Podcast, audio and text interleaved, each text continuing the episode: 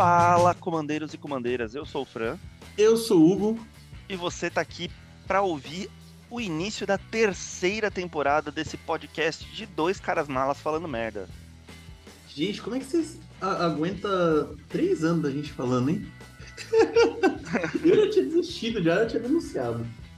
E ó, com musiquinha nova, trilha sonora de fundo nova, é, porque a gente troca a cada temporada. É isso aí. Três anos falando besteira aqui, o pessoal seguindo a gente. Então, já que vocês gostam, né? Aparentemente vai fazer mais um ano, então, falando um monte de besteira, né? Exatamente. E aí, Fran? E tem uma coisa Esse que a gente garante para vocês é que a gente vai continuar falando besteira. Sim, isso aí, isso aí vocês não tem. Assim, né? E a gente nunca vai cagar regra, né? Toma três anos sem cagar regra e a empresa continua desse jeito. Exato. Regra da empresa. E aí, Fran, o que, que a gente vai fazer hoje, cara? Cara, hoje é um off-topiczinho, um bate-papo descontraído, mais ou menos do mesmo padrão que a gente fez no começo do ano passado, para a gente fazer a nossa retrospectiva do, do que foi né, o ano de Magic é, o ano passado, né, 2022, como é que ele foi, que que foi, como é que foi as nossas impressões sobre ele. Vamos falar um pouquinho dos decks que a gente montou ou não, o que, que a gente desmontou, o que, que a gente sentiu e as nossas expectativas para este ano, não é mesmo? Então, vai, esse programa de hoje vai ser dividido em três partes. Na primeira parte, a gente vai falar dos nossos decks, né? Como é que foi o nosso ano como comandeiros, né? Que a gente joga, a gente monta deck, a gente vê o que, que a gente achou que ficou forte ou não, o que, que a gente mais mudou aí nos nossos decks. Na segunda parte, a gente vai falar um pouquinho aí sobre passado, né? Nossas opiniões aí, vamos defecar oralmente para vocês nossas opiniões sobre o ano passado. E na terceira parte a gente vai falar sobre futuro, né? Nossas expectativas para o ano de 2023. Isso aí, em que ano 2022 vem pro jogo, hein? Pois é, um ano muito cheio de edições, com coisas boas e outras nem Vamos para nossa primeira parte aqui, vamos falar dos nossos decks, né? O que, que a gente mudou, o que, que a gente montou aí, né? Quer começar algo? O que, que você montou aí no ano de 2022 que você quer destacar, que é legal, que você acha que é, gostaria ainda que tivesse suporte pro deck? Fala aí pra gente um pouquinho. Rapaz, eu tive três decks ano passado, né? Um deck só no primeiro semestre e dois no segundo. No primeiro semestre, o semestre do casamento não tinha muito o que fazer, não. Tinha que focar no casamento mesmo. E bora montar um deckzinho só. É... Só que eu montei um deck que eu fui desafiado, né? Fui montar um deck de custo baixo, né? Com o que eu tinha. E eu fui desafiado por um amigo aí, Tomás tá ouvindo a gente aí, um abraço. Que ele falou para eu montar um deck, tipo, com o maior número possível de permanentes para usar o Primal Surge, né? Que é um feitiço de oito qualquer e duas verdes, que você exila o topo e você pode colocar em jogo se for uma permanente. Fez isso, repete o processo, né? Você pode repetir o processo. E aí eu montei um deck do Animar de 99 permanentes, né? A única, a única carta que não é uma permanente é o Primal Surge próprio, né? Propriamente dito. Foi um grande desafio esse deck. Que é um deck que o Fran sabe, eu tenho o costume de usar land não básica a rodo nos decks, né? E praticamente não tem land não básica no deck. E o deck é Termur, né? Então é vermelho, verde e azul. O deck rodou muito bem grande maioria, sim, da, das vitórias foi pro Primal Surge, mas foi um deck bem interessante que eu montei, acho que eu vou permanecer ele por um tempinho aí. É, já fica para vocês aí. Vê, conversa com seus colegas, vê um deck desafiante pra vocês montarem assim, para quebrar bem a cabeça, faz, faz bem. E aí depois eu montei Oi? Esse seu daqui de animar aí, ele ficou muito legal. Eu participei das primeiras hum. partidas, na verdade, dele, que você ainda estava mexendo. E o que eu acho bem interessante dele é que não tem mágica, então você usa as criaturas como, como as mágicas para ter os efeitos, né? Então você usa uns bichos lá que, que quando entra em jogo, né? Ou enfim, já tá na mesa e, e você vai fazendo os efeitos das mágicas. A prova de que o Magic é tão versátil que você consegue montar o Sim. deck aí praticamente do jeito que você quer mesmo, né? Detalhe importante, o Fran falou, tipo, counter, quem que anula minhas coisas? A criatura que entra anula, anula mágica. Destrói artefato encantamento é a criatura que entra em jogo destrói artefato encantamento. Quer dizer, deck que impede que eu desencadeie habilidades de criatura quando elas entram em campo me mataria, né? É só um ponto fraco, mas seu deck tem seu ponto fraco. Mas tudo se resolve com criatura. Criatura, encantamento, artefato. Nada se resolve com mágica, não. Foi uma, foi uma outra parte do, do deck ser complicado de montar, né? Busca land é criatura, né? Então tem. E por, por aí vai. Tudo que, que precisa de saída do jogo, né? Gente, eu tive que procurar em formato de criatura ou qualquer outra permanente. E no segundo semestre eu montei dois decks que eu comecei a falar assim, poxa, eu acho que tá na hora de eu montar um deck de, de um comandante monocolor de cada uma das cores, né? Eu já tinha a Yula de outros anos que não conhece aí, meu tribal de urso, né? Verde. E aí eu fui atrás das outras cores. Montei a Geada no segundo semestre. Tribal de anjos bonito, bonito. Ó, vou deixar aqui uma polêmica aqui, tá? O tribal de demônios do Belacor não consegue bater geada. Se alguém, se alguém já viu a geada ser batida por um tribal de demônios, manda lá pra gente no Robocomandeiros no Instagram, porque até agora nenhum, nenhum deck de demônio bateu a geada. E depois eu montei meu Monoblue, né, que é o deck do Sai, que é basicamente um deck de artefatos com, um, com algumas coisinhas em azul, né? Vermelho eu não sei o que eu vou montar ainda, se alguém quiser sugerir para mim uma, um comandante vermelho aí, estou a, a ouvidos. Né? E o preto foi o meu pré-com aí que eu comprei do de Warhammer, né? Que é o do Dinastias Necron.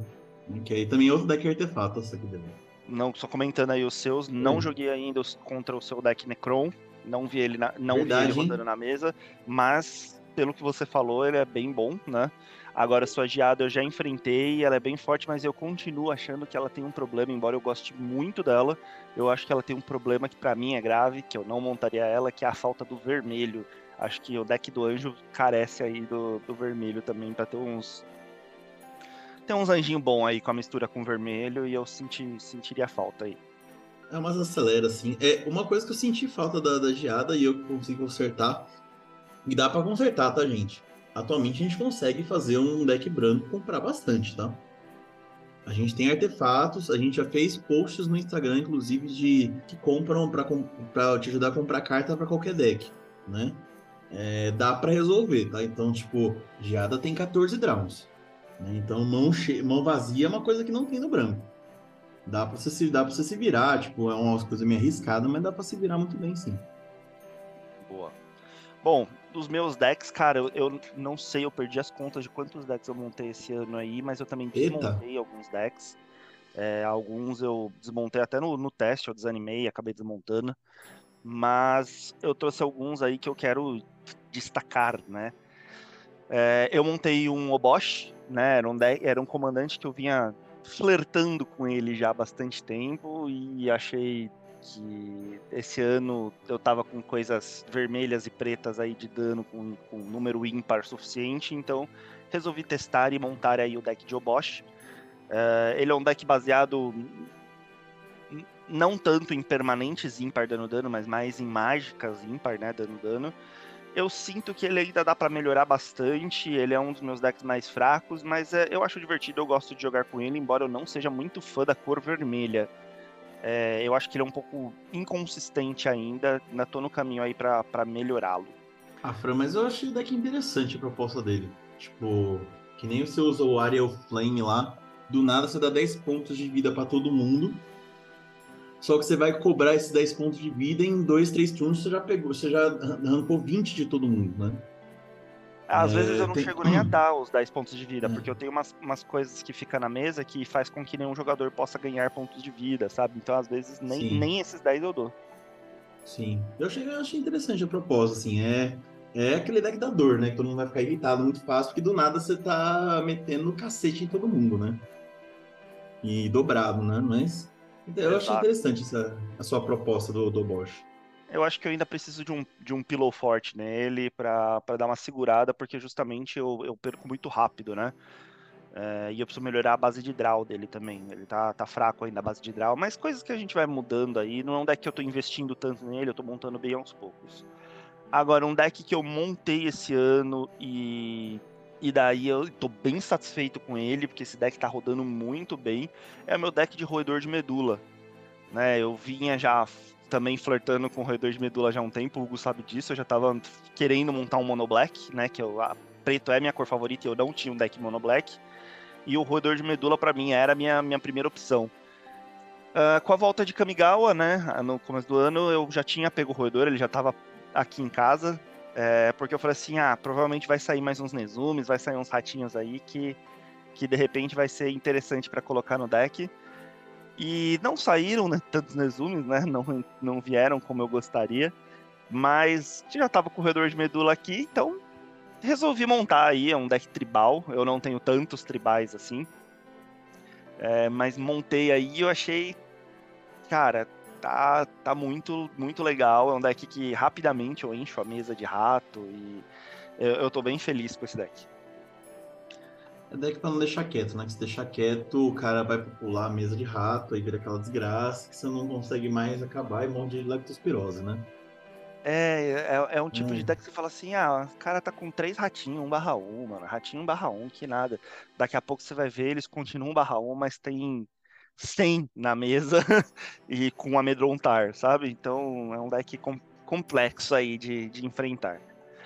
Bom, e por último, ano passado foi o ano, assim, falando dos decks novos que eu queria destacar, né?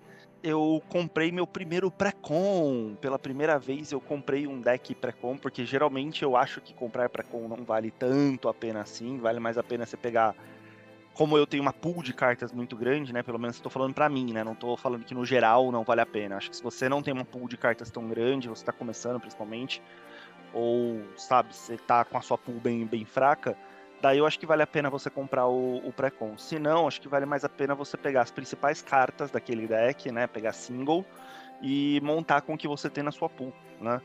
E ano passado eu peguei o meu primeiro pré-con, que foi o deck da Kit Canto, que eu achei a ideia muito interessante, que era o que eu queria, né? Que era um deck político, de você ficar, em vez de você destruir as coisas, você vai ficar voltando elas contra os oponentes, né? Fazer com que eles se enfrentem, né?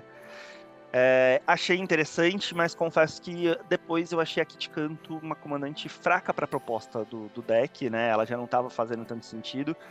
Então o que, que eu fiz? Eu mudei esse deck para um deck de gatos e cachorros, mantendo a coisa, a questão política do deck. Então ele continua sendo um deck político, né?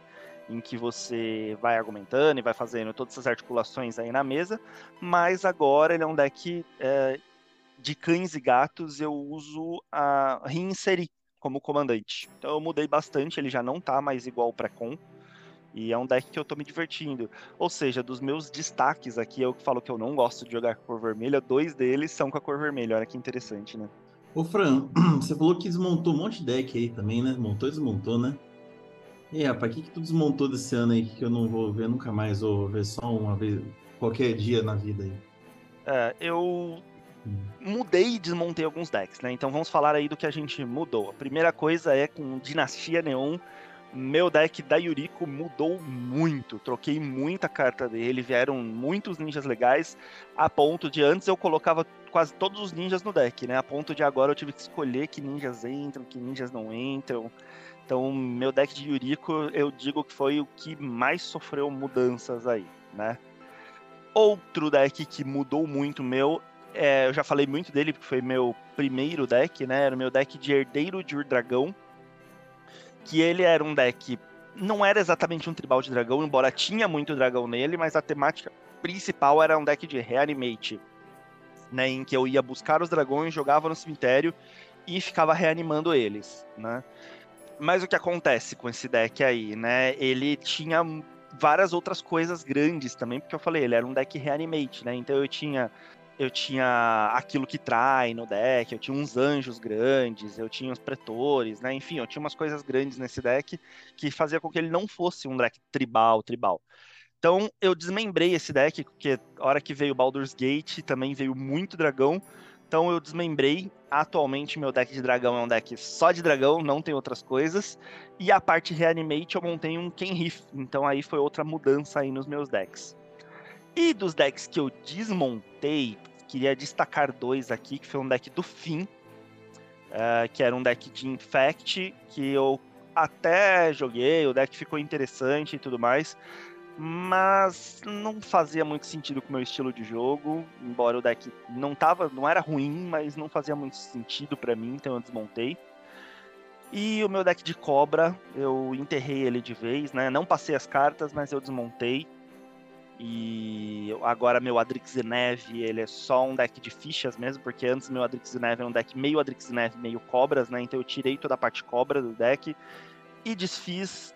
Vou esperar vir algumas coisas interessantes de cobra. Quem sabe no futuro eu remonto ele, mas por enquanto tá desfeito. É, só um detalhe pessoal aí, a saga do deck de cobra tá gente que 2017 é, faz tempo que, que, esse daí, que, que a ideia do tribal de cobra vem vai, viu?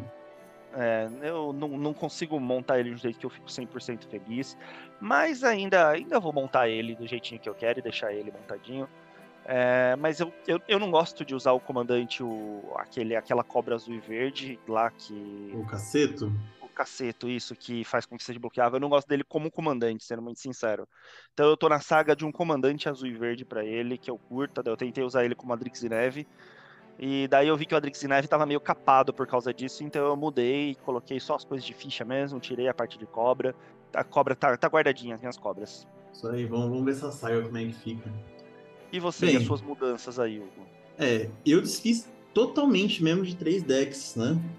O primeiro que eu, eu tinha um Kikar com uma temática de polimorfo, né? Então eu fazia os tokens com Kikar ou com outras coisas do nada usava um polimorfo para exilar o token, ou matar o token e revelar a carta do token até uma criatura, né? Então você exilava um token 1/1 de espírito, do nada caía vacina, né? Ou caía Medomar e por aí que vai. É... Esse deck eu eu desmontei ele assim pelo mesmo motivo que eu desmontei a Rapatra, né? Rapatra era, foi meu primeiro tribal de cobra, né? O já que ela fazia cobra, eu coloquei até uns coisinhas tribal. Tinha, tinha, tinha Seshiro, por aí vai, né? Os dois montei pelo mesmo motivo. Tava manjado. Né? Tipo, o Dex tem uma proposta muito interessante, né? A Rapatra é um ótimo deck de controle. Eu acho muito bom o que ela faz. Ela irrita mesmo, principalmente jogador de token. Você acaba com o cara muito fácil. E o Kikar, ele vira um caos, né? Porque do nada o cara tá. Você não sabe o que vai vir de polimorfo, é sempre uma bomba, né? Uma bomba de pode mudar totalmente a, o estado da mesa. Só que tava manjado, né? O pessoal falou, pô, eu não vou ficar deixando é, fazer token, porque eu já sei que vai vir. Eu não vou deixar a rapatra bater ou ficar colocando marcador ou rapatra na mesa, porque eu já sei que vai vir as cobras e vai limpar minha board, né? Então, como tava muito já manjado, eu falei, ah, sabe uma coisa, já, já foi, né? Eu acho que eu gostei, joguei durante bons anos com eles, mas vão aposentar, né? Principalmente Rapatra, que eu jogo desde, o, desde 2020. E o último deck que eu desmontei foi da Akiri, a Viajante Destemida, né? O Fran, ele tem o, essa vontade de montar o deck dele de cobra, né? Porque mais falta a base ainda, como ele fala. E eu sempre, desde o começo do, do começo de jogar Commander, eu sempre tive um deck baseado em equipamentos. Sempre gostei de equipamentos, né? Eu tenho praticamente tudo que veio de, saiu de bom de equipamentos aí desde o princípio do jogo, desde quando saiu lá em Mirrodinhas esse tipo de carta. Só que eu tava começando a me irritar demais. Né? Quando você começa a se irritar demais com o deck, tá na hora do deck uh, ou passar por uma reforma muito grande ou aposentar. Como já passou por muita reforma, eu não, tava, não, não estava com muita paciência, deixa eu dar uma aposentada, né? Até ver se eu remodelo totalmente aqui de um jeito mais que eu goste mais de jogar, ou vem um comandante novo aí para equipamentos, que eu fale, pô, acho que eu vou investir nesse, nesse cara aqui, né? Porque a base tem, né? Tá tudo guardado, mas equipamentos aí, para mim, tava dando muita raiva, infelizmente foi, foi pro saco. É, falando aí sobre seus três decks que você desmontou, eu acho que o, o de Polymorph, né, não, não, não tava fazendo mais sentido a partir do momento que você montou o Animar porque muita coisa que você usava naquele deck, né, de coisa grande, até que entra na mesa e faz um, um, um estrago, você poderia usar no Animar, e o Animar tava, na minha opinião, tava mais divertido, né, e, tava, e ficou Sim. melhor até o deck, eu achei que, é, que ficou uh, mais forte até, né, e mais divertido de jogar com ele. É, a sua Rapatra, a gente pegou o esquema de jogar com ela, principalmente, porque como é um deck chato que controla muito a mesa, né, a board, a gente não deixava a Rapatra ficar na mesa, e é um deck muito dependente dela, né, de forma geral. Então a Rapatra morria, ela entrava fácil na mesa, mas ela morria também muito fácil. Todas as vezes a gente ficava tirando. Tanto que o Hugo acabou tendo que colocar coisas para fazer com que a Rapatra voltasse sem pagar tanto, porque ela chegava a custar muito caro para ficar voltando para a mesa. Então, é, ok, faz sentido também é, desmontar ela, né? Agora, fiquei surpreso, não sabia, você desmontou o seu deck aí de, de equipamentos, que era um deck que sempre foi uma vontade sua e você tem muito equipamento bom, né? Mas, ok, é que os equipamentos também são muito fortes, né? Quando começa a cair equipamento na mesa, qualquer qualquer passarinho, um barra um voar ali, ou qualquer bicho, né? Uma lesma gira um titã, né? Sim, sempre um equipamento melhor que o outro, aí você vai trocando, tá? Mas, mas tava tá começando a irritar o jogo. Putz, eu preciso disso aqui não tá vindo, sabe? Cadê os drown? Cadê os bichos? Cadê equipamento? Eu tava começando a vir uma irritação jogando com o deck, né? Aí Aí quando vocês começam a irritar demais com o deck, você, você precisa tomar uma decisão, né? Porque tem, tem, tem coisa errada aí que não tá certo. Sim. Bom, e só para encerrar esse primeiro bloco, né, falando dos nossos decks, é, queria dizer que foi um ano marcante para mim no sentido de resolvi trocar é, muita carta que, que eu tinha, por exemplo, ah, eu uso essa carta em vários decks diferentes, sei lá, um estudo rístico, por exemplo eu uso em, em, vários decks que tem azul, porque é uma carta muito forte, em decks que eu preciso dar draw, né? Se o deck não precisa tanto draw, eu uso outras coisas. É, e daí eu tenho um estudo risco, como é uma carta cara, então eu fazia prox para não ter que ficar trocando ele, né, e tudo mais, e daí eu usava em vários decks. Foi um ano que eu parei de fazer isso, então eu troquei, por exemplo, o estudo risco por várias outras coisas, coisas até inusitadas, sabe, que eu não vejo as pessoas usando, coisas muito baratinhas, assim, outras saídas para os draws e tudo mais pra eu ter. Eu sentir que eu tô realmente jogando com decks diferentes, sabe? Não que eu tô usando a mesma base de deck, só mudo o comandante. Então foi uma opção minha, eu troquei. Então alguns decks ficaram mais fracos por conta dessas mudanças aí que eu fiz. Ficaram, mas ainda assim eu tô mais satisfeito agora, porque eu pego cada deck e eu sei que vão vir cartas diferentes. E é legal quando você vê uma carta que ninguém dava nada por ela ganhando, sabe, o jogo, me fazendo ganhar o jogo, sabe, tipo, sendo muito útil, a pessoa fala assim, caraca, eu não tinha pensado em usar essa carta aí, é uma carta, tipo, que às vezes você guarda na caixa de sapato debaixo da cama, sabe? Então, é, é, é, ficou interessante esse exercício, e eu acho que eu vou falar um pouquinho disso melhor no nosso cast sobre Staples, que tá para vir, tá, gente? A gente tá, tá para gravar esse, esse cast com convidados especiais aí que acho que vocês vão curtir. Não, então, é um bom ponto do frango, ponto de teste, né? Porque eu testei bastante coisa também, né? Principalmente porque eu tive um deck também desafiador que é o Animar, né? O Animar tem coisa lá, falou, pô, por que, por que ele colocou isso dentro do deck? Não, porque você precisava testar, precisava arrumar soluções para tentar fazer tudo e não, não tomar na cabeça do próprio deck, inclusive, né? Porque você. O problema do Primão Surge é que você pode perder o deck inteiro, né? Porque tinha aquelas criaturas que sempre vão num deck de animar que você compra cada criatura tua. Porra, mas você vai ter 30 criaturas na mesa. Né? Você vai comprar o deck inteiro, você vai fazer o que com esse deck aí? Então é... foi um ano para trocar coisas aí também. Foi bem, bem, bem interessante as, as trocas, coisas realmente coisas inusitadas que fazem parte do Commander. Senão é tudo deck igual, tudo deck igual não tem graça. Né? Exato, a gente tem monta vários decks que é para sentir que tá jogando diferente. Né?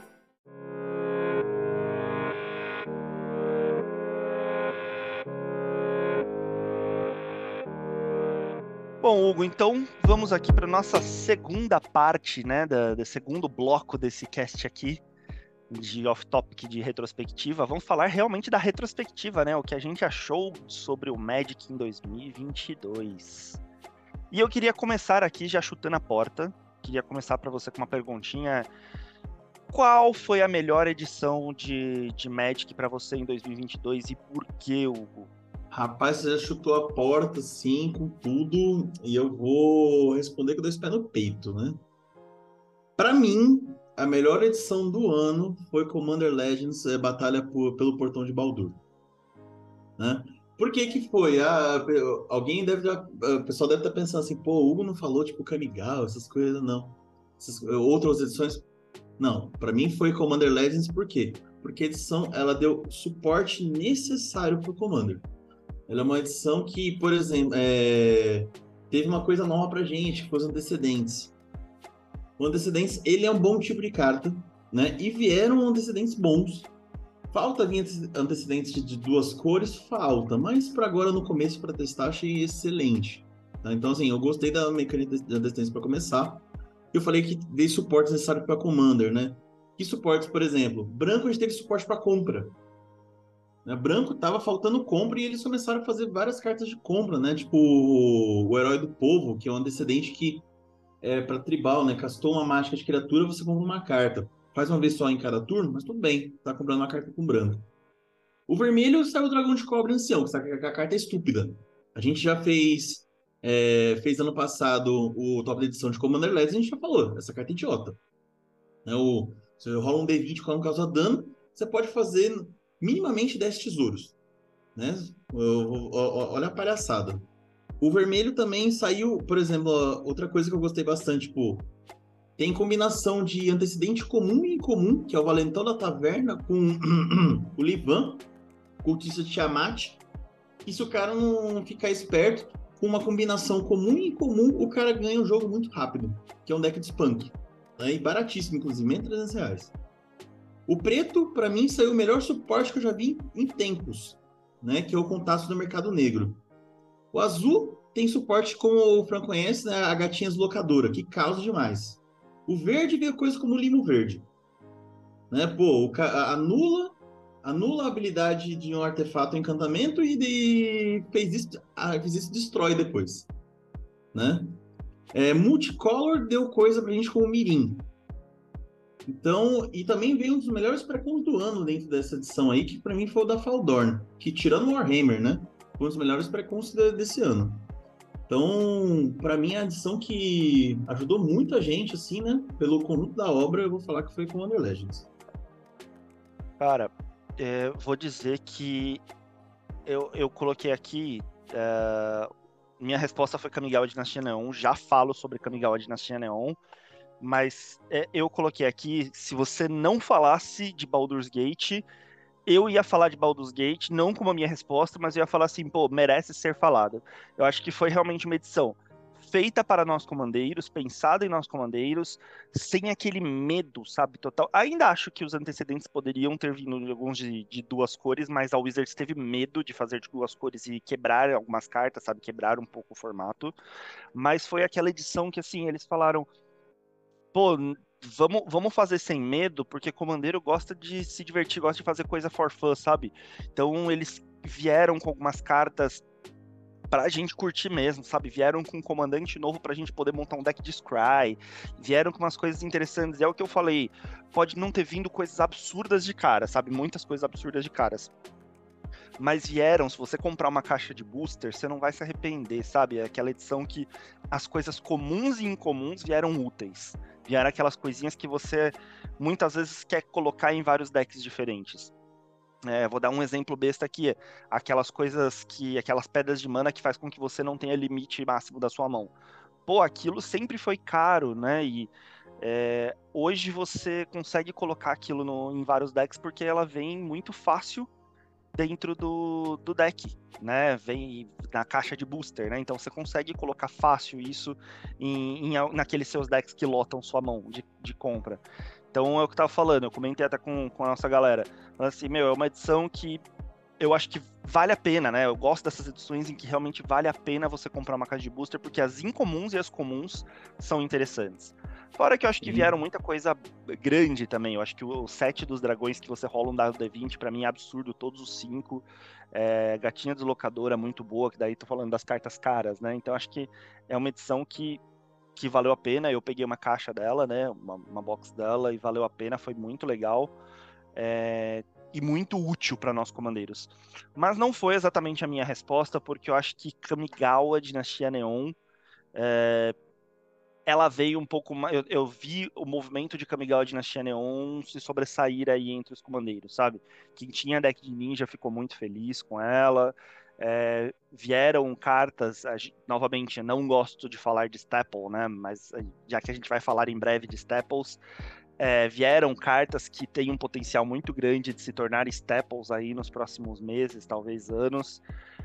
Uh, vieram, vieram umas cartas aí, assim, a gente fez um top, né, de, de melhores comandantes do ano lá no nosso Instagram, no arroba comandeiros. E putz, metade da lista praticamente era de Kamigawa Dinastia Neon, então não tinha como eu não falar dela, né? Pra gente falar que em uma edição sozinha vieram quase metade da lista de melhores comandantes do ano passado, não tem como não citar ela. Uh, fora que eu acho que em outros formatos essa, essa edição também tá jogando muito bem. Então, para mim, tem seguido, tem seguido esse padrão de que a primeira edição do ano tem sido a edição mais forte. É, foi assim no ano passado, no ano retrasado, e foi assim ano passado novamente. Então, Kamigawa, para mim, veio muito forte, embora Baldur's Gate, gente, vale muito a pena para qualquer comandeiro aí conhecer, e as cartas vieram muito felizes. Sim, até que você falando de Staple de Kamigawa, tem o, o Adeus, né? Que é um.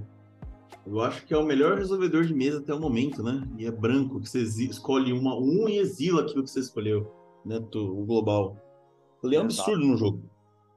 Não, só para falar aí alguns destaques, né, de Dinastia Neon aí, a gente tem o Kaito Shizuki, o Kodama da Árvore Ocidental, o Nashi, a Faixa do Leão, o Adeus, que para mim são todas essas cartas são excelentes e vão em quase qualquer deck aí que se propõe para elas, né? Uh, e comandantes que eu acho que são muito, muito fortes e que vieram aí para mexer o cenário aí de comandantes, né, mais utilizados. A gente tem o o Ishin, a gente tem o Tameshi, a gente tem o Satoru, tem o Shorikai, o Goshintai. Então acho que são comandantes muito, muito bons. Eu tenho visto muita gente montar deck com eles. Acho que, que foi uma edição. Aí, ó, só para essas cartas que eu citei, acho que já é uma edição muito, muito forte. Bem, o Fran veio com dois pés no peito, né? Já perguntando qual era a melhor edição do ano, então eu vou também de volta, né? Uma voadora perguntando para ele qual é o melhor comandante deste ano que se passou. E por quê? Olha, como eu falei, vieram muitos comandantes legais, vieram muita coisa boa e, meu, Mirim foi top, ele revolucionou aí quem já jogou contra um deck de dragão de Mirim, sabe que rapidamente você vai ter muito dragão aí comendo sua bunda é, entre outros comandantes que eu acho que foram muito fortes. Mas, para mim, o comandante mais forte, acho que vai surpreender o Hugo e vai surpreender muita gente aí, porque não tem se falado muito dele, mas porque a galera acho que não viu o potencial dele. É o Jetmir, o Nexo das Festanças. É, tá, explica aí. Bom, para começar, ele é um cara de quatro manas. Tá certo que ele é três cores diferentes, né? Mas quatro manas ele entra muito fácil na mesa. E o efeito dele é explosivo. Ele é um comandante que ele próprio é o. ao incom do deck.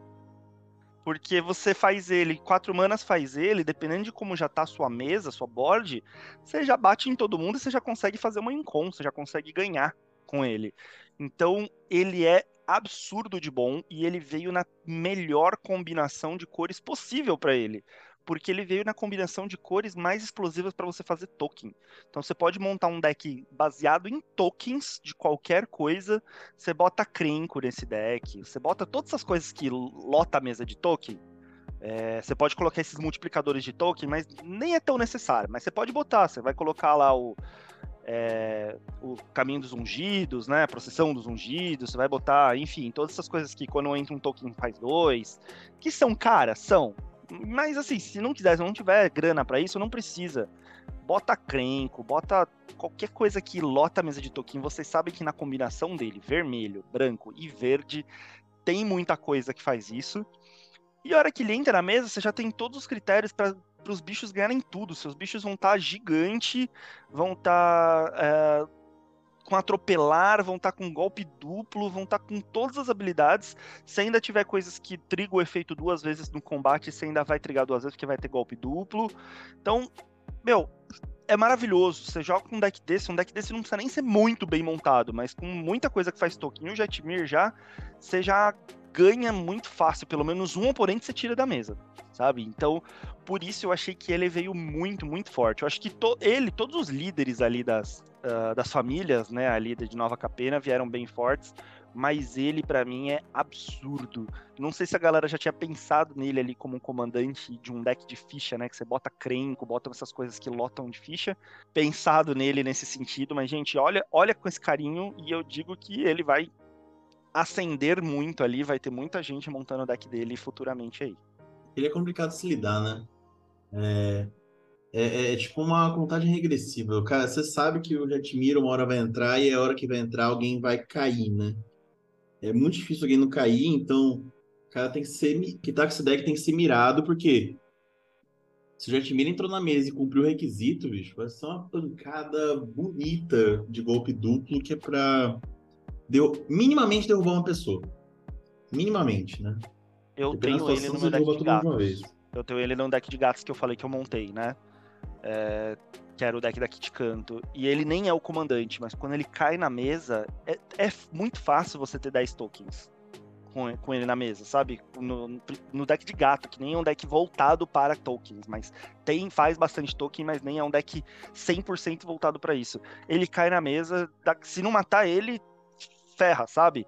Agora imagine ele como comandante, que você pode ficar voltando ele da zona de comando. Absurdo, absurdo. E para você, Hugo? Rapaz, para mim foi. Vou ser um pouco. Não, vou ser um pouco menos ousado, né? Para mim foi a comandante que apareceu nesse meio de ano e virou um absurdo, né? De tão poderosa que ela se tornou, que é Mirim. Né? O, o Fran comentou dela, eu vou falar para ela, para mim que foi o melhor comandante do ano, que é Mirim Dragão Sentinela.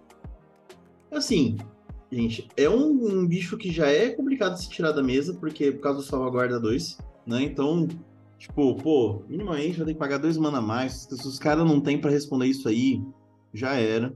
E ela é uma bomba, porque realmente entra um dragão e faz uma cópia desse dragão, a gente sabe que uma que ainda bem que no Commander não tem como ter mais de uma cópia de uma carta, a, a, a não ser terreno básico, ou que a carta fale que pode ter mais de uma dela a gente sempre soube que dragões são problemáticos. Imagina mais um deles, tipo, dois, dois Balefire, imagina, tipo, dois Kokusho, por aí vai, né? A gente sabe todos os dragões que dão dor de cabeça. Urdragon, dois Urdragon.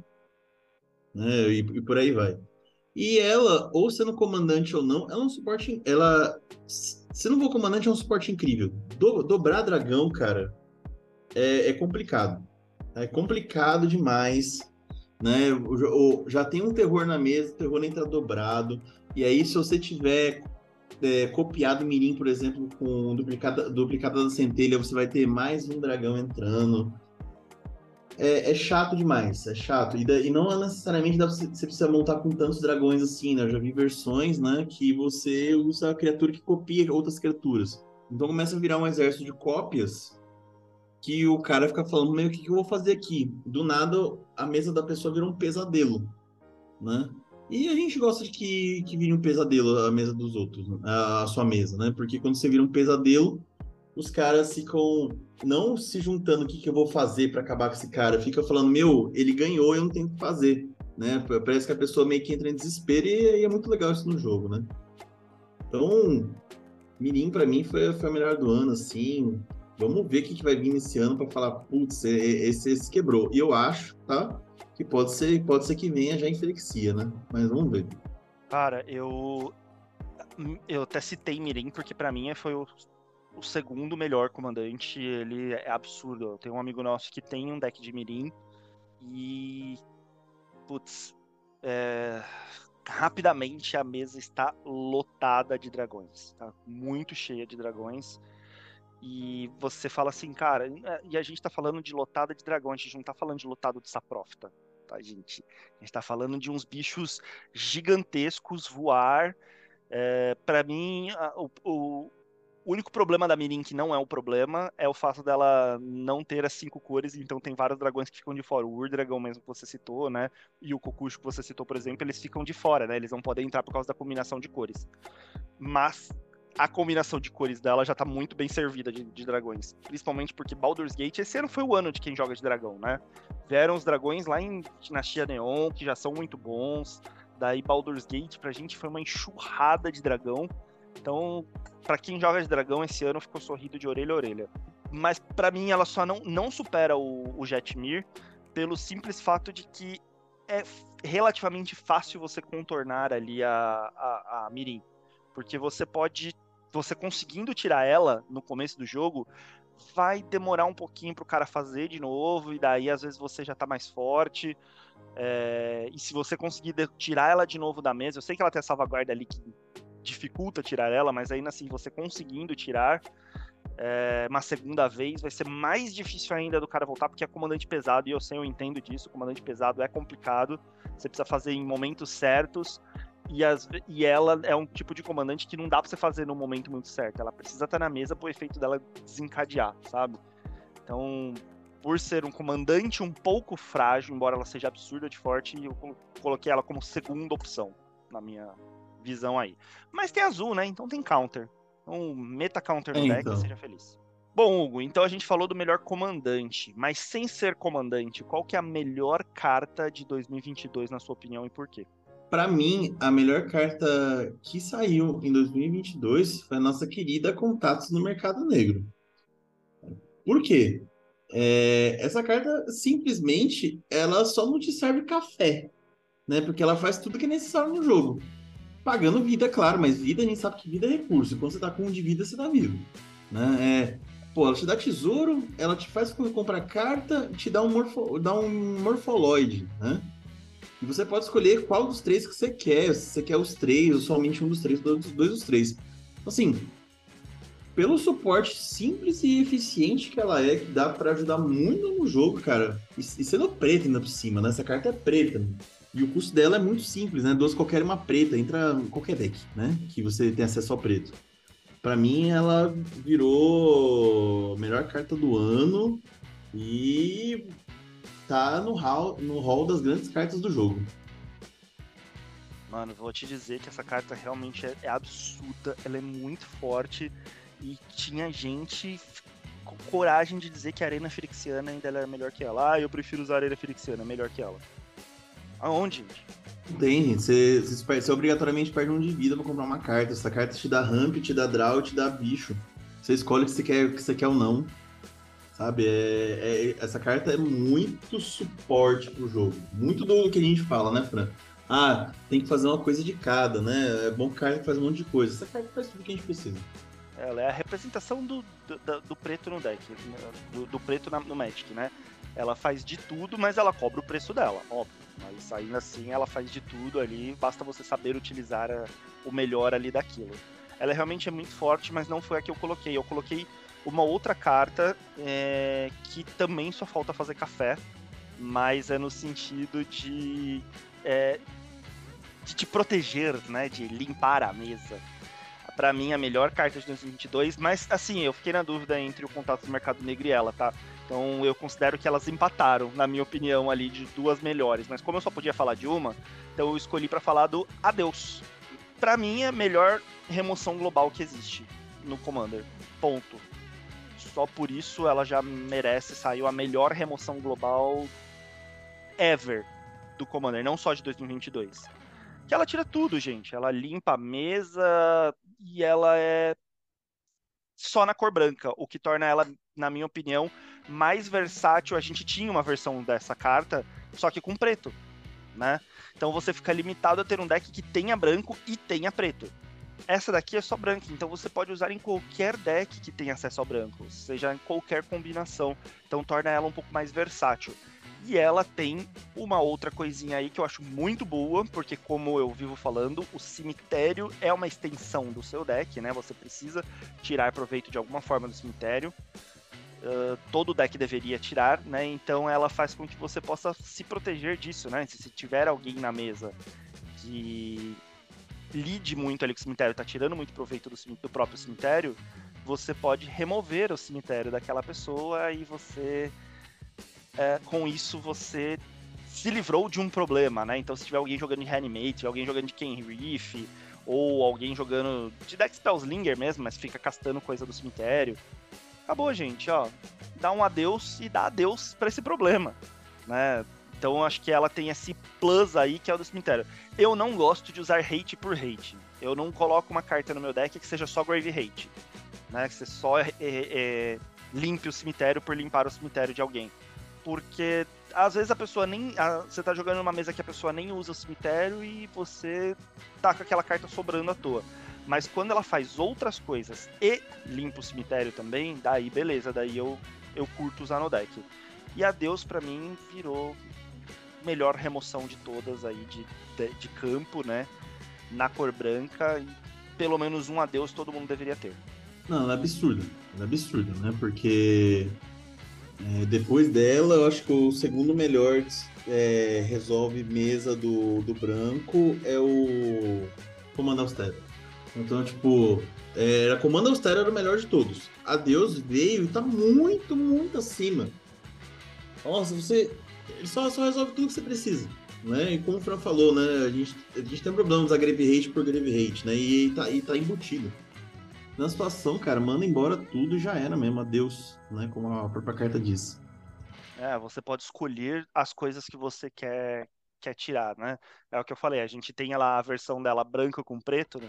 que é muito forte também, eu uso também, mas você só escolhe uma das coisas, né? E ainda assim você tem a limitação de ter que ter um deck branco e preto. Esse daí qualquer coisa branca e você pode escolher todos os, os itens. Sim, isso é né, é importantíssimo. Limpar a mesa, dá pra limpar a mesa de maneira eficiente demais pra vocês, manos, é um negócio pesado. Mesa e cemitério, né? Exato. Então não podia não, de, não falar do adeus aqui nesse cast. Bem, Deixa eu ver aqui, né? O Fran falou, perguntou pra mim qual que era o meu melhor comandante, né? Não, a melhor carta, na verdade, né?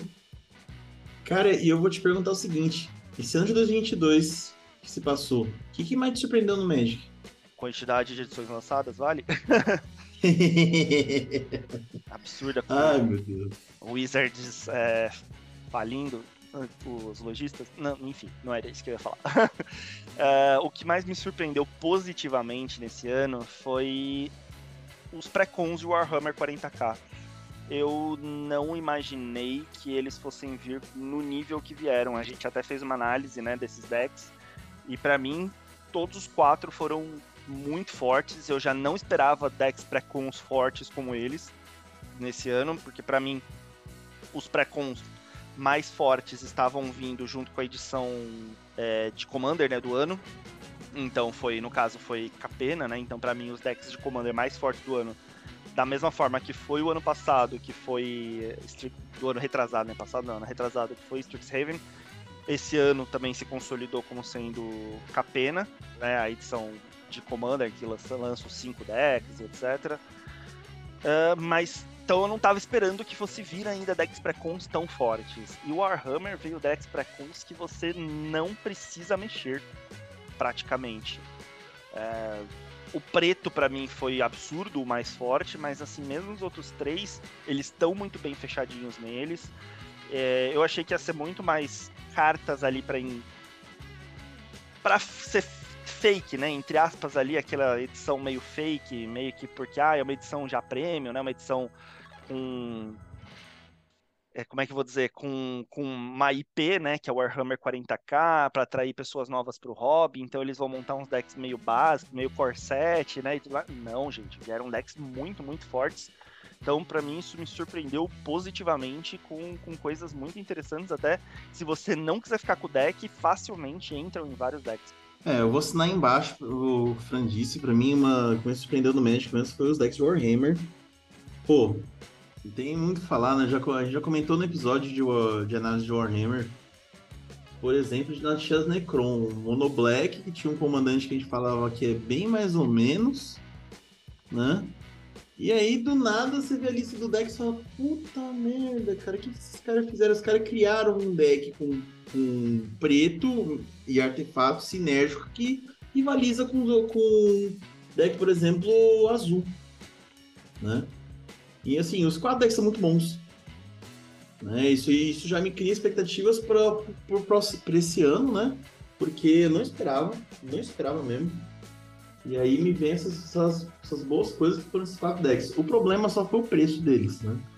Mas é, em questão de nível, excelente. Não precisa desmontar, tá? Não precisa colocar coisas assim, se você compra falou, se você não quiser.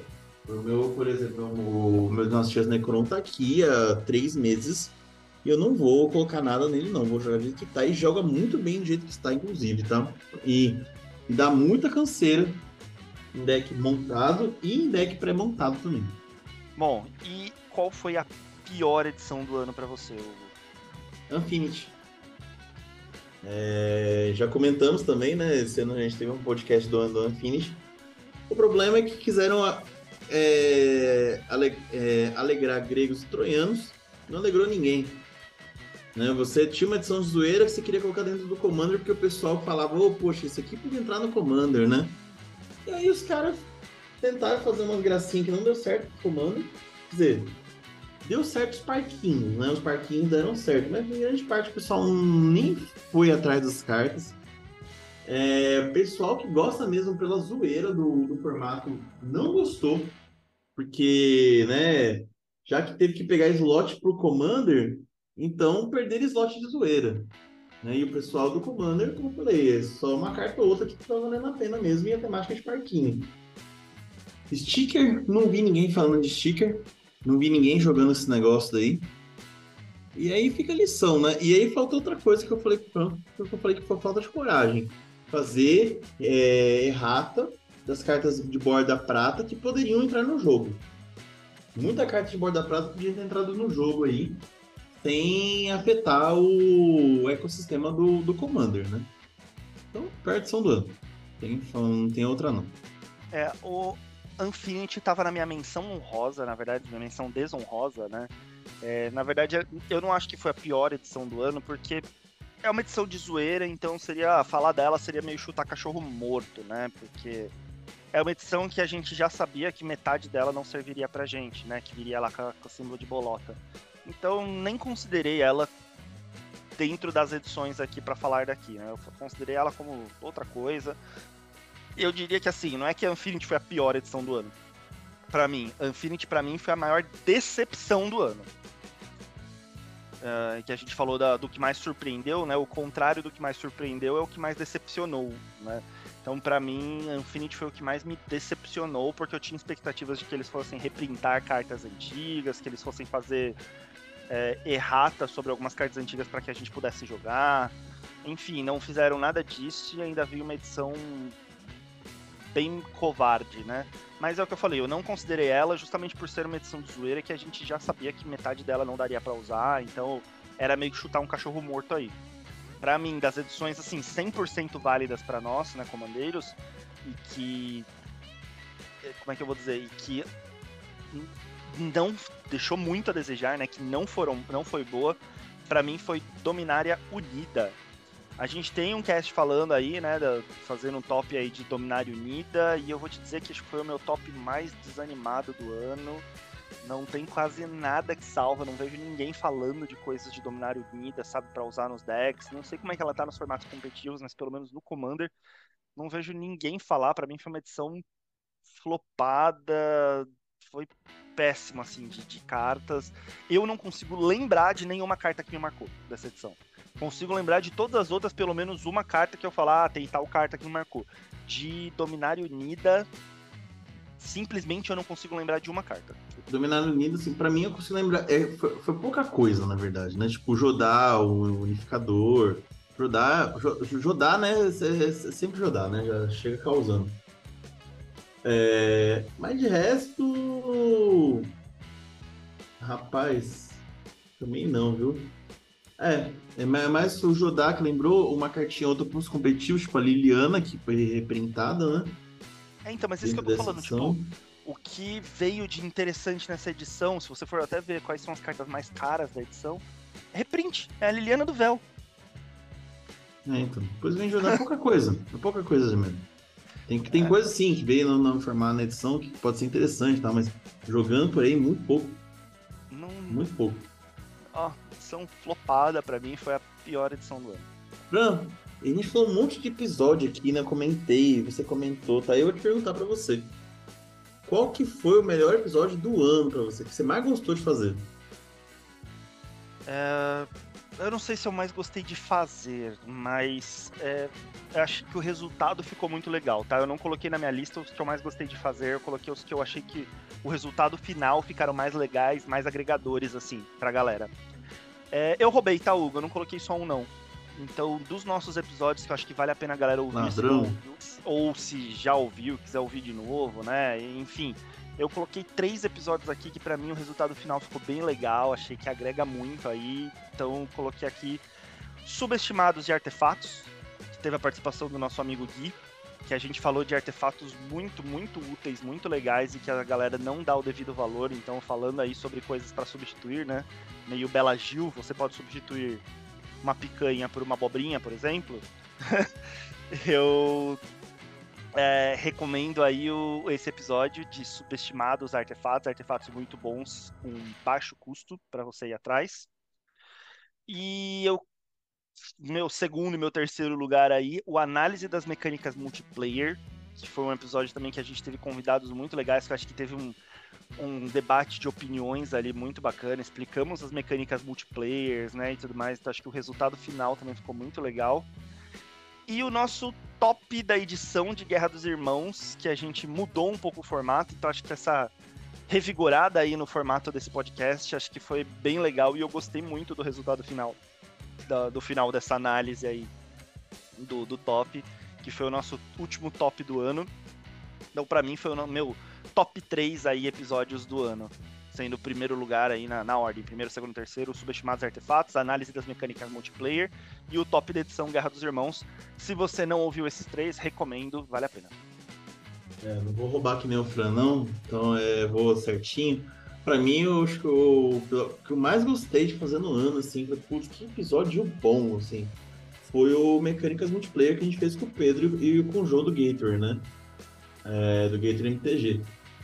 Cara, é, precisava de alguém falar das mecânicas multiplayer, o que, que vocês acham? Eu, eu, a, gente, a gente sempre fala que a gente sempre tenta gravar episódio que ninguém com, comentou sobre o Commander, né? Porque, pô, se ficar falando episódio igual dos outros, pra que vai fazer podcast, né? E tava faltando alguém falar das mecânicas multiplayer, as opiniões, porque tem mecânica que é boa, tem mecânica que é ruim pra cacete, tem mecânica que é roubada. Né? E a gente precisa falar que é roubada, o que, que é, o que, é roubado, o que é fraco ou não, né? E foi um episódio muito bom de fazer, assim, conversando assim com os outros, né? As opiniões, assim, alheias, algumas combinando, né? Como, por exemplo, a eminência, que, que não dá. e outras que mecânicas que a gente quer ver aí crescendo, né? Foi um episódio bem interessante, assim. Quem não ouviu ou quer conhecer um pouquinho melhor das mecânicas de multiplayer que nós temos por aí, né, aconselho muito o episódio 23, né, que a gente conversou bastante sobre esse assunto. É, foi uma collab muito legal que a gente fez não só esse episódio, mas a gente fez uma série de posts em collab, né? Com o Gator. Sim. E, e, e, foi, foi muito legal. Eu acho que o papo ficou muito rico e, e mostra que o Commander precisa de mais mecânicas voltadas para o Commander, né? Mecânicas voltadas para o multiplayer mais cartas voltadas para o multiplayer, né? Porque faz com que, a, que, o jogo gire. Mas vai lá que a gente fala sobre isso, vai lá ouvir, que a gente fala sobre isso bem, bem mais profundamente lá e com mais opiniões, não só eu e o Hugo defecando aqui para vocês. Quem quiser, inclusive, não, o Fran falou sobre a Collab, quem quiser acompanhar, a gente falou, a Collab foi. Falamos também, montamos o deck, a gente falou sobre uma mecânica bem específica que a gente gosta muito, né? Que é a Monarca, né? Então tem, saiu regra em collab, saiu deck disso daí, né? E saiu o episódio, né? Para fechar a chave de ouro desse, dessa grande collab que a gente fez.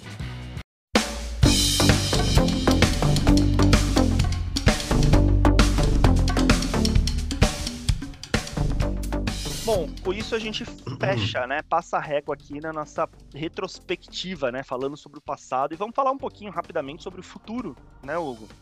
Sim. Sobre quais são as nossas expectativas para o futuro. O que a gente quer nesse belo ano de 2023, né? A gente quer que saia menos edição. Exato. aí, assim, geralmente sou eu que falo sobre, sobre lore, né? Você acaba acompanhando muitas vezes a lore comigo, né? Pelos meus resumos. Mas começo perguntando para você, Hugo, o que, que você espera sobre a lore, né? Sobre a gente tá aí num, num momento em que as coisas estão estão caminhando para a catarse, né, digamos assim, de, de mais um, um ciclo do Magic, né? O que, que você espera aí sobre a lore, Hugo? Cara, eu espero, sim, coisas simples. Eu espero que a finalização da saga dos Ferexianos de vez, tá? E que acabe de vez com essa raça. Ô, oh, porra, nossa, mas Ferexianos, você quer acabar os Ferexianos? Sim. Eles são legais, eles foram legais uma parte do, da história, né, nos anos 90, um pouquinho dos anos 2000 eles voltaram e deu um hype, né? Porque é flexão da hype, né? Vê o óleo, vê a coisa com óleo preto, os caras falam, ô, oh, óleo flexando. Pô, não, já, já fica um hype e tal. Mas assim, ficar voltando de tempos em tempos uma. Eu, os flexianos, uma hora vai, vai encher o saco, né? É que nem é, É que nem ficar voltando tudo toda vez pra, pra Ravnica. Pô, vamos deixar um pouco descansar, né? Pra mim, os três anos tem que descansar de vez. Né? Então, assim, vai, vai finalizar a saga, vai ter cicatrizes que vão durar anos, vai ter gente que se perdeu aí e vai voltar mais, né? Mas acho que tem, tem que dar fim nessa saga aí. Pra mim, o hype, pra mim, expectativa de lore é vamos encerrar os Ferexianos de vez nesse semestre. Bom, as minhas expectativas aí pra, pra história, né, pra lore, eu espero batalhas épicas, né? Porque estamos falando de uma catarse, estamos falando da finalização aí da saga dos Firexianos, que é uma das sagas mais antigas, né? O Nicol Bolas ganhou muito destaque recentemente, e ele é um planinauta muito antigo, mas o grande vilão, desde os tempos primórdios do Magic, acaba sendo os Firexianos, né? Então, espero batalhas épicas, principalmente contra os pretores, e eu quero ver a, a tracha também causando na batalha, tá? Espero capítulos, né, épicos, então, digamos assim, não só batalhas, né? Falando sobre capítulos épicos ali, espero uma finalização by uh, bem, bem, bem épica, né? No estilo Vingadores, né? Aquela coisa bem catártica mesmo, Senhor dos Anéis, né? As lutas finais ali, enfim. Uh, espero ver, tá?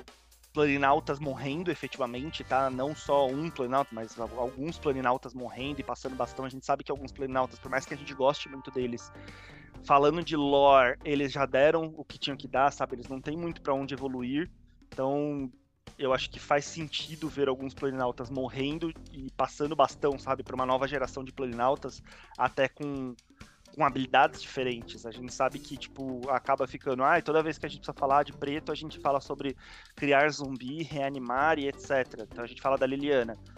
É, pô, mas a gente tem outras versões do preto, então acho que a gente pode ter outros planinautas pretos ali executando outras atividades, né, do que o preto executa. Então, eu acho que dá pra gente ver alguns planaltas morrendo e passando bastão pra nova geração, sabe? Morrendo de formas dignas, não umas mortes idiotas, sabe? Morrendo é, de forma épica. Que nem a gente teve o Gideon morrendo, sabe? De forma épica lá pra tirar a maldição da Liliana, né? E, e poder matar o, o Nicol Bolas ali. Uh, e a gente sabe que a Wizards tem bastante medinho, né, de matar seus, seus planinautas, principalmente os, uh, as figurinhas carimbadas. Firexia vai ser destruída, eu creio efetivamente que ela vai ser destruída, só que não, porque a Wizards também tem, tem medinho de acabar com seus grandes vilões. Nicol Bolas foi morto de vez? Não, Nicol Bolas foi para um plano espiritual ficar preso significa que a qualquer momento num futuro, a Wizards pode tirar um Nicobolas do bolso de novo. Os Eldrazi, Eldrazi foram, foram acabados, liquidados de vez? Não, foi aprisionado lá na Lua. Significa que a qualquer momento a Wizards pode tirar os Eldrazi do bolso. E da mesma forma, eu acho que eles não vão acabar de vez com, com os Phyrexianos, porque a Wizards tem medo de acabar de vez e precisar deles. É, vai dar algum jeito de prender eles dentro do plano de Phyrexia para eles nunca mais saírem, sabe? Eu acredito nisso, tá? Porque a Wizards é cagona, ela não, não consegue de vez acabar com seus vilões. Entendo porque demora-se para você criar um vilão realmente assustador, um vilão que realmente é, representa uma ameaça para o multiverso de forma geral, né? A gente não tem tantas coisas, demora para ele criando e esse vilão ir crescendo e tudo mais. E os Firexianos são coisas que estão lá há muito tempo no Magic. Eu acho que isso é um problema até para novos jogadores. Novos jogadores têm dificuldade de conhecer os Firexianos porque faz parte de uma história muito antiga e muito longa do Magic, né? Mas enfim. E eu. Eu vou, dar uma, eu vou dar uma sugestão aqui, hein? Eu acho que pode acontecer, hein? Então depois a gente confirma. Eu acho que se o não for exterminado de vez, eu acho que eles vão sair de fase, que nem Zalfir saiu.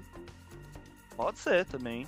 Mas, novamente, não é uma, uma solução definitiva, né? Mais uma solução paliativa. E, mais uma vez, falando aí, eu acho que alguns planinautas que viraram Brastemp lá da, de Firexia, né? Viraram Firexianos eles talvez não morram, acho que vão dar um jeito desses planinautas continuarem Brastemp, mas sem a lavagem cerebral de Firexia.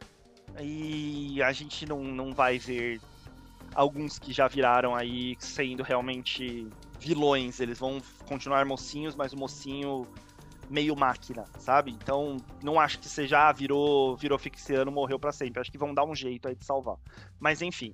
E a Elspeth, eu acho que tá, tá se construindo uma história para que a Elspeth vire a nova líder aí dos Guardiões, né? Ela vai virar a nova líder dos, dos mocinhos. Então, tô vendo essa construção, eu acho que esse ano vai se consolidar ela como assumindo o lugar do Gideon, né? Como, como a líder que a gente espera que ela seja.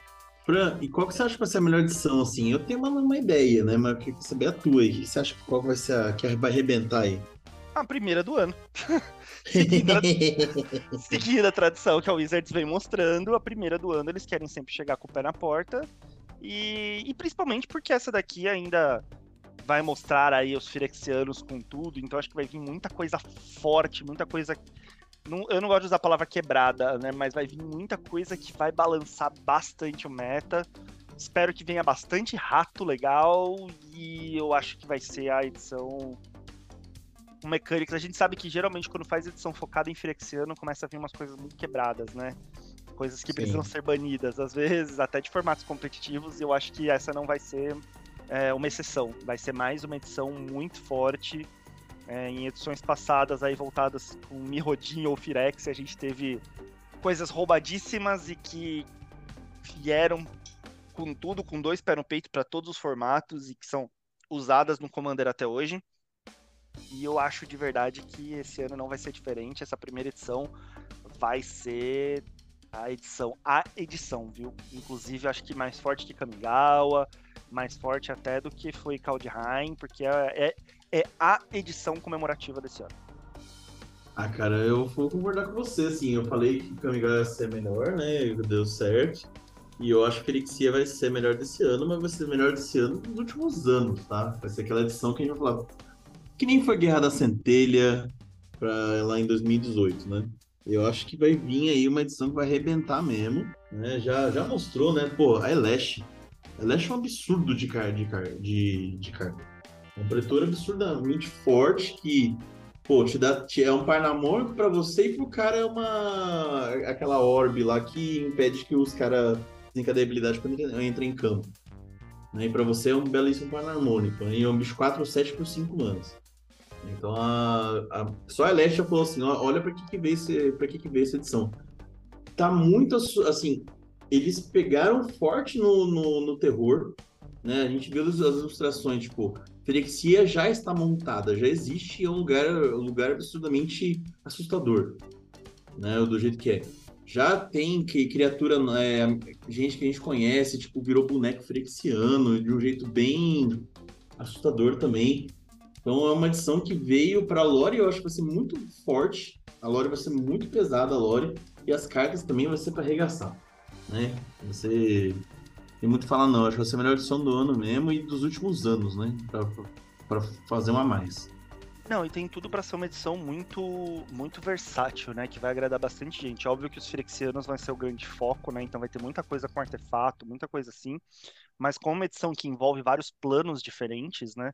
Então eu imagino que vai ter bastante coisa aí até para complementar edições anteriores. Então eu tô com uma. Não quero cair do cavalo, mas tô com uma expectativa bem alta para essa edição, viu? Sim. Acho que a gente vai cair do cavalo, não. Tô achando você muito forte.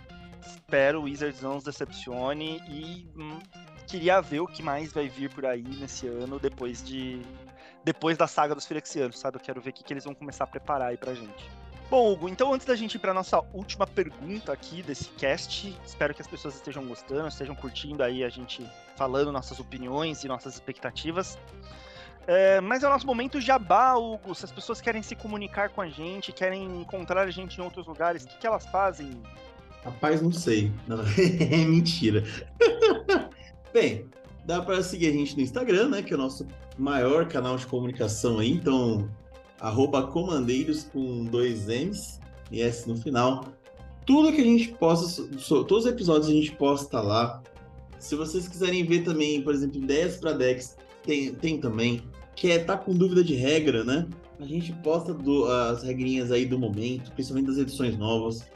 Se vocês quiserem ver também, por exemplo, dicas para de cartas para os seus decks, né? A gente também posta coisas sobre isso aí. Postamos um meme, postamos uns riozinhos também, que é bom, né? Abrindo booster aí, vai que no dia da sorte. Então, quiser, quiser conversar com a gente também, né? Arroba Comandeiros com dois M's no Instagram. Pô, eu não tenho Instagram, não gosto do Instagram. O que, que eu faço para falar com vocês? A gente também tem um e-mail, né? Que é o comandeiros, com dois M's, S arroba gmail.com. Manda um e-mail pra gente lá, para você que vê, por exemplo, as nossas nosso jabá lá no, no, Liga Médica, nosso jabá em outras mídias como o Facebook, mas não quer usar o Instagram, né? Ou até no WhatsApp, né? Ver nossas, nosso, nosso jabá por aí, quer conversar com a gente, manda e-mail lá que a gente responde vocês rapidinho. E se inscreva no nosso canal no YouTube. Também você consegue encontrar a gente facilmente como Comandeiros com dois M's e S no final. A gente posta nossos episódios por lá também. Você pode comentar também o que, que você achou. A gente pode fazer uma, uma, discussão saudável ali nos comentários também. Deixa o like pra gente, ajuda nosso canal no YouTube a crescer também. Bom, então nossa última pergunta aqui é sobre hypes pessoais, tá? E sobre qualquer outros comentários que tenha ficado de fora das perguntas, né? O que, que você acha, o que, que você tá com medo de se frustrar, enfim aí aqui é o momento mais livre, né? Quais são seus hypes pessoais, o que, que você tá esperando, o que, que você quer ver mais pra frente, tirando aí a parte da lore do que a gente já falou, né? E melhor edição.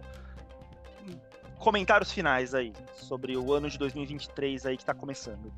Bem, primeiro eu já falei, né? Primeira parte, meu, meus hype, meu hype pessoal é acabar a saga dos Felixianos nesse primeiro semestre, né? Vai ser, inclusive, vai ser dividido em três, né? Que vai ser Frexia, tudo será um depois vai ter a marcha das máquinas, que aí o bicho vai pegar, né? Que é isso, vocês esperem o Fran doido contando lore aqui, com toda a emoção do mundo.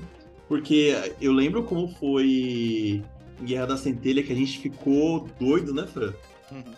Então, é, imagina a marcha das máquinas com todo mundo falando assim, pô, a gente se junta ou acabou o multiverso, né?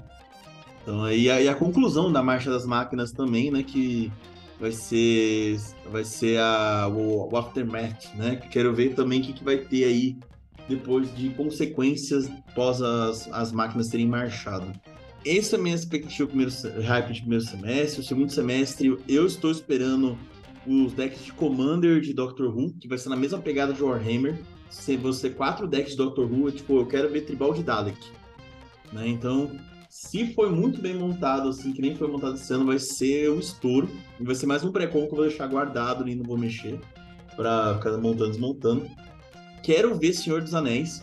Senhor dos Anéis está prometido que vai entrar, pessoal. Para quem não está sabendo, esse ano a gente vai ter edição de Senhor dos Anéis com caixa de boosters, é, de draft boosters, é, collector e, e set booster válido dentro de Modern.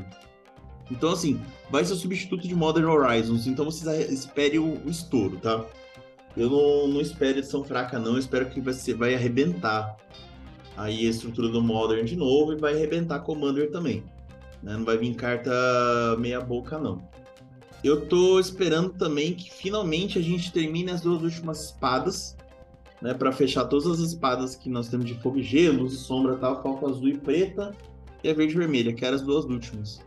Mesmo não tendo lançado cores amigas dentro do, do plano de Mirrodin, né? Eu espero que venham essas duas últimas espadas. E eu, eu vou falar para você que eu acho que, assim, se eu for escolher também uma, outro hype meu, né? O hype da pior edição, né? Eu acho que vai ser Ixalan. Porque, assim, não vai. É, se for, a gente for lembrar como foi em 2018, né? Teve Guerra de Centelha, veio aquele boom e aí depois veio o Eldraine, que ninguém esperava nada. E Eldraine causa até hoje, né? Como, por exemplo, o Oco, que foi banido de quase tudo. Acho que só não foi banido de Commander, né? O Planalto que causou na vida de todo mundo. É... E outras cartas causaram demais em todos os formatos, né? Então, Eldraine, eu não acho que vai ser uma edição fraca. Acho que vai ter que forçar a barra para ser uma edição fraca. Ixalan, eu acho que vai ser a edição fraca do ano. Tem. Se for por eliminatório, né? Tem muito fazendo. E aí, Fran? Que, que, qual que é o teu hype pessoal? Olha, Doctor Who, não tenho hype nenhum sobre ele. Primeiro que eu não sou fã da série, segundo que da mesma forma com que eu fui totalmente sem, sem expectativas para Warhammer 40k, tô conseguindo manter sem expectativas aí para Doctor Who. Sei lá. Talvez seja no próximo cast aqui sobre retrospectiva seja eu falando que foi mais foi novamente foi minha minha surpresa, né? Minha maior surpresa. Uh, falando aí sobre, sobre expectativas mesmo, putz, eu sou muito fã do Senhor dos Anéis, essa edição tá prometendo muito. Tô tentando segurar a expectativa para eu não me frustrar, mas, meu, não tem como. O Senhor dos Anéis, para mim, é a minha grande expectativa do ano, tá? Já falei aí que eu espero que essas três edições aí de, de Firexia venham com tudo, né? Então eu acho que a gente vai ficar falando alucinado de Lorde, mecânica e de Firexianos e de artefatos. Embora eu não seja o grande fã aí dessas mecânicas de artefatos, eu acho que inevitavelmente vai vir coisa muito boa, vai vir coisa forte que a gente vai se surpreender. Eu acho que a, a edição que vai vir, né? Sempre tem a edição que vem junto com cinco decks de Commander. Eu acho que essa edição vai ser, vai ser bem bacana. Eu acho que é a, é a última, né? Daí a, é a última de que vai vir com cinco decks, é a última, né, Hugo, das, dos Firexianos. É, eu acho que vai ser nela, né? E, inclusive, né? Vai ser. A gente vai ter uma. O ápice da saga, mas, mas o deck de Commander, né? Exato. Então Putz, acho grila, vai ser, vai, vai, ser um negócio. Essa edição vai ser uma coisa, hein? Marcha é, das Máquinas vai ser uma coisa. Vai ser o ápice, a resolução da, da coisa toda, mais o, o, os cinco decks de Commander. Então tem tudo para esses cinco decks serem muito legais, muito bacanas. E a Wizards tem aí oportunidades bem legais de fazer algumas mecânicas diferentes aí com eles que vai envolver um multiverso, né? Então não necessariamente vai ser. É, vai, vai, ser, vai ser uma bagunça. Vai é, ser, eu acho ver. que dá pra eles montarem decks assim, multiversais, né? Não focados só num, num, num, quadradinho. Então acho que vai ser muito legal isso. A, a árvore lá dos Firexianos tá, vai permitir isso. Uh, e por fim, bom, eu, eu, acho que algum plano vai para as cucuias, tá? Eu acho que, que nem Firexia foi, né? Mirrodin acabou virando Firexia e foi para as cucuias. Eu acho que algum plano vai para as cucuias também, tá? Vai, vai desaparecer de vez. Não, não sei qual, não, não vou tentar chutar qual, mas eu acho que algum vai virar aí. Vai ter um, um apocalipse em algum plano. E eu não espero muita coisa não para as últimas edições do ano. Já é, por consequência tem sido as edições mais fracas, né? Aí nos últimos anos tem sido as edições mais fracas do ano. E eu acho que por ter sido as edições na sequência de grandes, de uma da resolução de uma grande saga, eu acho que elas vão vir fracas de qualquer forma, porque é início, sabe, de uma coisa nova, conhecendo coisas novas, apresentando de repente algum novo vilão. E eu acho que o novo vilão vai ser Planinauta, viu? Vai ser um Planinauta aí que a gente já conhece. Tenho Será essa... que é o Oco? Tenho essa impressão. Não sei se é o Oco, mas é alguém que já. De repente a Wizard já vem dando diquinhas aí pra gente que provavelmente vai ser poderoso e que vai se aproveitar aí do fim da, da guerra do, com os Firexianos para se fortalecer ainda mais. Mas eu acho que vai ser aquelas edições bem mornas, morna para fria, só começar a apresentar coisas novas pra gente começar a iniciar uma nova saga aí. Eu só vou discordar de Eldraine, porque Eldraine, né, a gente pensou isso aí, e Eldraine foi, foi, foi o estouro, né? Ah, mas não necessariamente eles vão fazer de novo esse estouro todo é. e Eldraine eu acho que vai ser, tipo, o foco inicial para uma nova saga, sabe? Vai iniciar ali uma nova saga, mas não necessariamente vai ser muito forte, viu? Minha, minha visão, a gente vai saber disso no fim desse ano, segundo semestre. Isso aí. Bom, então encerramos, passamos a régua nesse cast de retrospectiva barra expectativas. Acho que foi, hein? Agora vamos confirmar esse ano, né? Como é que vai ser, né? Se, se tudo que a gente falou aqui vai, vai, vai vingar, né? Isso aí, se você concorda ou discorda da gente, fale com a gente nas nossas redes sociais e dê sua opinião também. Vamos ficar muito felizes em, em debater saudavelmente aí com vocês nossas expectativas. Isso aí, gente. E aí fica por aí o. Ficamos por aqui, né, com o primeiro episódio da, da terceira temporada e esperamos vocês em mais episódios ao longo desse ano aí muita coisa boa estar por vir, muitas parcerias que pretendemos fazer, off-topics, análises como costumamos. E bora para mais um ano, Hugo. Bora começar, deu, deu umas lagartas.